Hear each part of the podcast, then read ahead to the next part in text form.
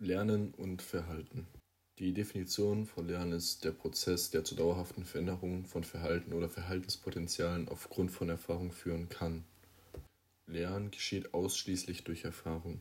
Beim Lernen werden Informationen aufgenommen und früher oder später darauf reagiert.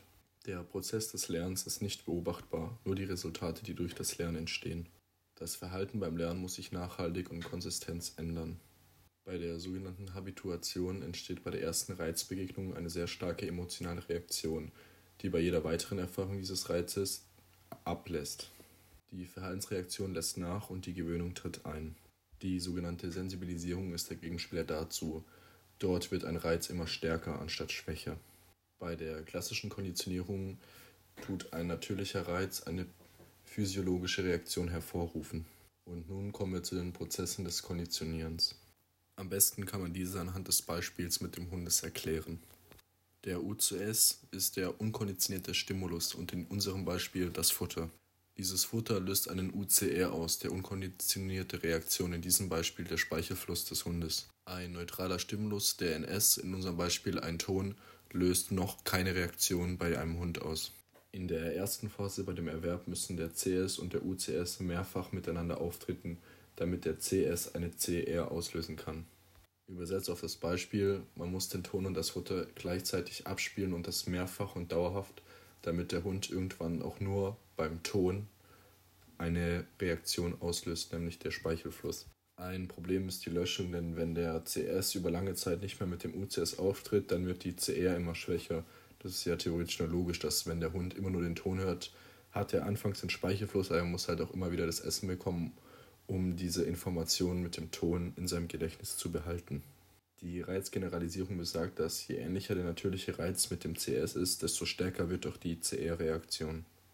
Bei der Reizdiskrimination nehmen Reaktionen auf ähnliche Reize immer mehr ab, da der Organismus lernt, welcher CS alleine den UCS hervorsagen kann.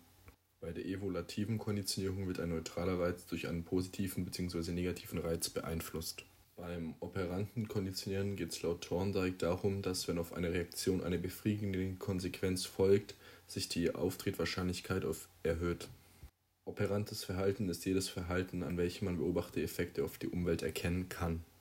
Bei der operanten Konditionierung gibt es vier Phasen.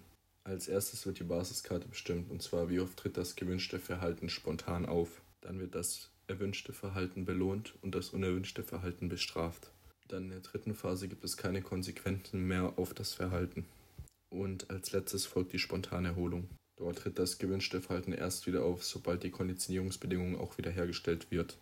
Bei der sogenannten Dreifachkontingenz gibt es zum einen die positive Verstärkung, negative Verstärkung, positive Bestrafung und eine negative Bestrafung. Es gibt verschiedene Verstärkereigenschaften. Das sind zum einen primäre Verstärker, wie zum Beispiel Nahrung, Wärme und Zuwendung. Und zum anderen gibt es konditionierte Verstärker wie Geld, Schulnoten, Siegerpokale oder Spielzeug. Diese konditionierten Verstärker sind meist besser, da sie beliebig oft eingetauscht werden können. Beim sogenannten Premac-Prinzip geht es darum, dass ein bevorzugtes Verhalten wie zum Beispiel Computerspielen oder Fernsehschauen als Verstärker für ein weniger beliebtes Verhalten wie zum Beispiel Hausaufgaben dienen kann. Natürlich erst Arbeit, dann das Vergnügen. Das ist der Sinn des Premac-Prinzips. Die Versteckerpläne besagen, dass Reaktionen in zeitlichen Intervallen erfolgen sollen und nicht dauerhaft. Beim Beobachtungslernen wird das Verhalten und dessen Folgen von anderen Personen genauso verinnerlicht wie das eigene. Beim Experiment von Albert Bandura 1963 haben Kinder Erwachsene beobachtet, wie sie Gewalt an einer Clownsgruppe anwendeten, und genau diese Kinder wendeten selbst mehr Gewalt an als die Kontrollgruppe. Daraus resultierte die These, dass Fernsehinhalte das aggressive Verhalten von Kindern beeinflussen können